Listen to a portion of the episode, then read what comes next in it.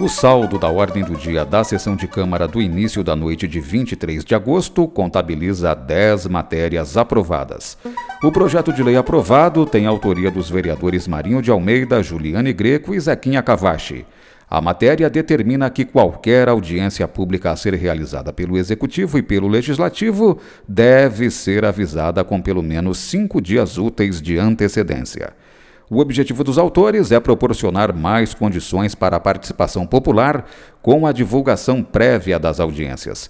Alterações e elaborações de matérias de planejamento, como plano diretor e leis decorrentes complementares a ele, demandam audiências prévias. A maioria das audiências públicas realizadas pelo Executivo e pelo Legislativo são para a entrada de recursos no orçamento, o que gera necessidade de ajustes também no plano plurianual e nas diretrizes orçamentárias. Nesse ponto, o presidente Marcelo Francischetti apresentou emenda aditiva, que também foi aprovada. Quando a alteração no orçamento for para a entrada urgente de recursos vindos dos governos federal e estadual, o prazo de cinco dias úteis para divulgação prévia da audiência cai para 24 horas. O presidente entende que não se pode correr o risco de o município perder convênios e recursos por conta do não cumprimento do prazo de divulgação de audiências. E na sessão de 23 de agosto, os vereadores também aprovaram requerimentos e moções. Entre as moções, Juliane Greco, Marinho de Almeida e Zequinha Cavachi são autores de moção de apelo ao Senado Federal para a manutenção das vagas de jovens aprendizes na votação do texto de conversão da medida provisória do novo Programa Emergencial de Manutenção do Emprego e da Renda. Professor Antônio parabeniza a Escola Estadual Teófila Pinto de Camargo pela comemoração de 63 anos de fundação e também pela transformação de escola regular para escola de ensino integral no próximo ano. O diretor da escola, Júlio Barbosa, fez uso da tribuna popular. Entre os requerimentos aprovados, Guilherme Hernandes é autor de dois questionamentos ao prefeito.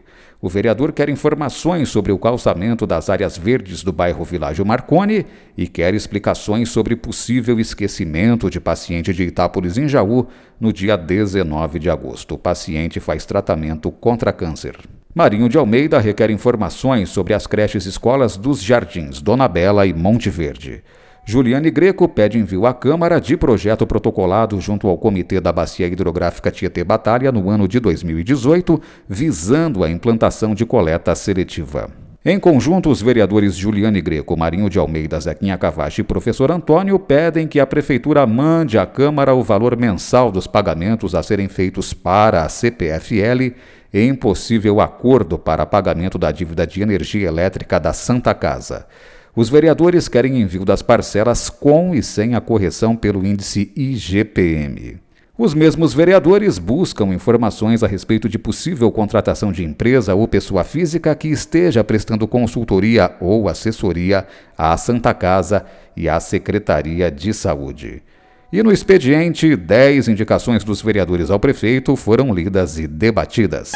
Veja em itapolis.sp.leg.br o inteiro teor de todas as matérias da sessão e a pauta completa. E nas redes sociais YouTube e Facebook, o vídeo da sessão de 23 de agosto.